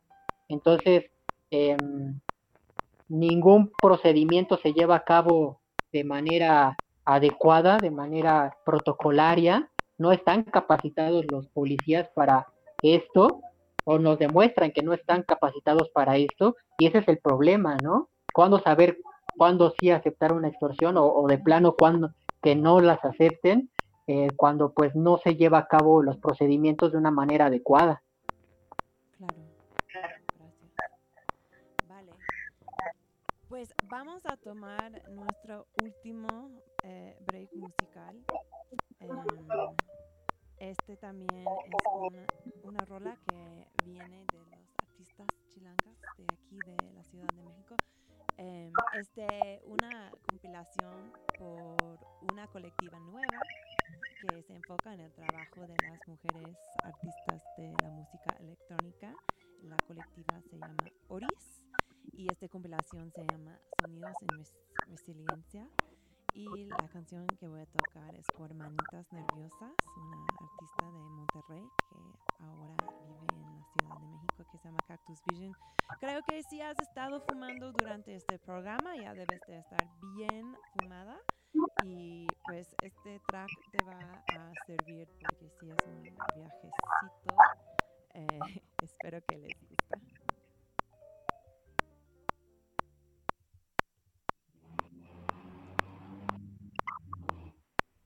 caramba, eu tenho que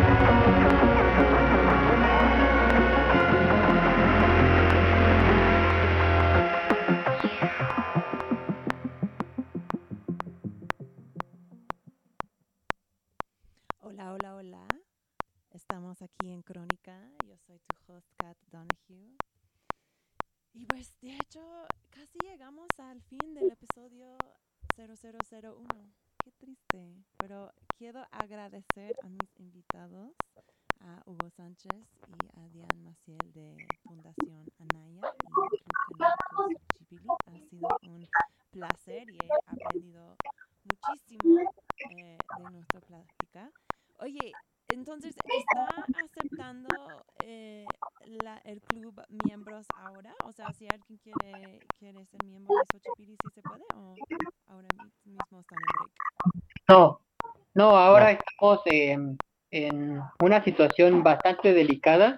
Eh, hay un dictamen que se aprueba en el mes de marzo y toda esta incertidumbre pues nos hace eh, ser cautelosos en estos momentos. Entonces no podemos tampoco prometer ni asegurar cosas que el día de mañana no podamos eh, cumplir, ¿no? Eh, ahorita todo está muy en incertidumbre. Eh, yo diría que el, más, más que el problema de la pandemia, el problema es esta incertidumbre que genera que no, que no se aterrice nada en el poder legislativo em, y que bueno, este dictamen que, que aprueban, este, pues tampoco ayuda mucho, ¿no? Hay, hay, hay mucho Jambis, ¿de qué escepticismo. dictamen hablas? ¿Qué es el El dictamen de dic- que hablas? El dictamen es eh, un texto que se aprobó en el Senado de la República y em, lo aprueban las cámaras del Senado de la República em, en el mes de marzo. Entonces sale eh, publicado este, este documento y pues bueno, hemos, hemos eh, analizado todo, todos los documentos que han salido por parte de estos poderes, ¿no? Desde el, el que salió por decreto eh, presidencial en 2017, el 19 de junio, y ahora este documento, ¿no? Que ya se había venido eh, llegar y pues bueno, ya lo, ya lo aprobaron la- las comisiones de- del Senado. Entonces es el, eh, es el texto de trabajo po- eh, para la regulación y el control del cannabis en México. ¿Y qué dice sobre clubes? Bueno, sobre clubes canábicos eh, los establece en el segundo capítulo, en el segundo, en la sección segunda, asociaciones de consumo de cannabis psicoactivo, los artículos 18, 19, 20 y 21. Entonces vemos en el artículo 18 em, que se va a permitir asociaciones con el único fin de em, para uso personal. Entonces, este, obviamente para uso psicoactivo, ¿no? El artículo 19 em, pues establece los actos que van a estar permitidos, que va a ser sembrar, plantar, cultivar, cosechar, aprovechar, preparar, fumar y consumir, pero nos ponen un límite de cuatro plantas por persona eh, en un año. Entonces todas estas limitantes, pues la verdad es que em, pues ponen un poco en riesgo a las asociaciones porque eh, son muy limitativas, ¿no? Entonces, en el artículo 20 establecen los requisitos para ser socio, evidentemente pues que seas mayor de edad y ese tipo de cosas, ¿no? Que no pertenezcas a, a distintas organizaciones y ese tipo. Y en el artículo 21 establece los actos prohibidos que van a ser eh, la venta, la promoción. eh, hay que estar bien conscientes que a pesar de ser una asociación, nos prohíben la publicidad y nos prohíben eh, incentivar al consumo. Entonces, em, vemos una, un, un intento de, de ley para controlar eh, demasiado riguroso, que mm, sabemos por ejercicios eh, legislativos en distintos países que excederte en una regulación puede ser más perjudicial que inclusive la prohibición misma.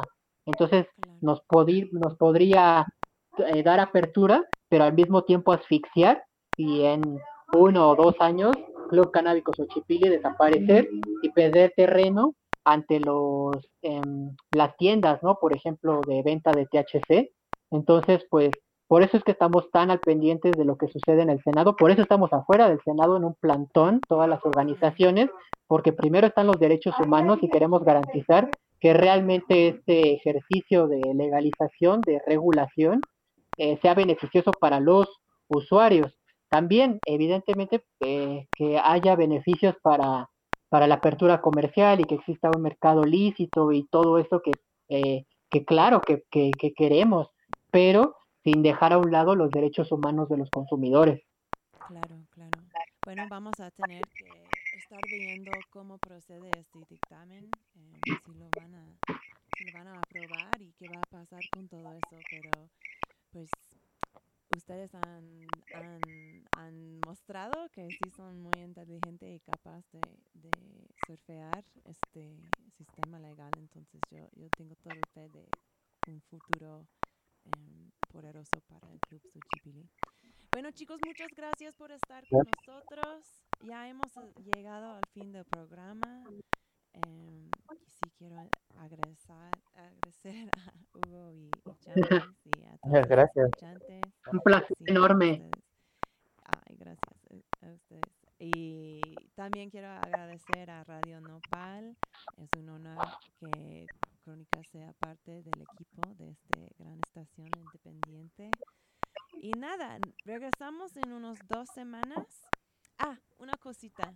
Eh, nuestros amigos, si están interesados en aprender cómo tramitar el amparo, nuestros amigos en Canativa están haciendo un taller de obten- obtención de autorización para cannabis en México. Pueden eh, encontrar más información de eso en su sitio canativo.net para tomar lugar el sábado que viene. Y eso, chicos. Nos vemos en dos semanas para el próximo episodio de Crónica. Yo soy tu host, Kat Donahue. Gracias por estar con nosotros el día de hoy. Radio.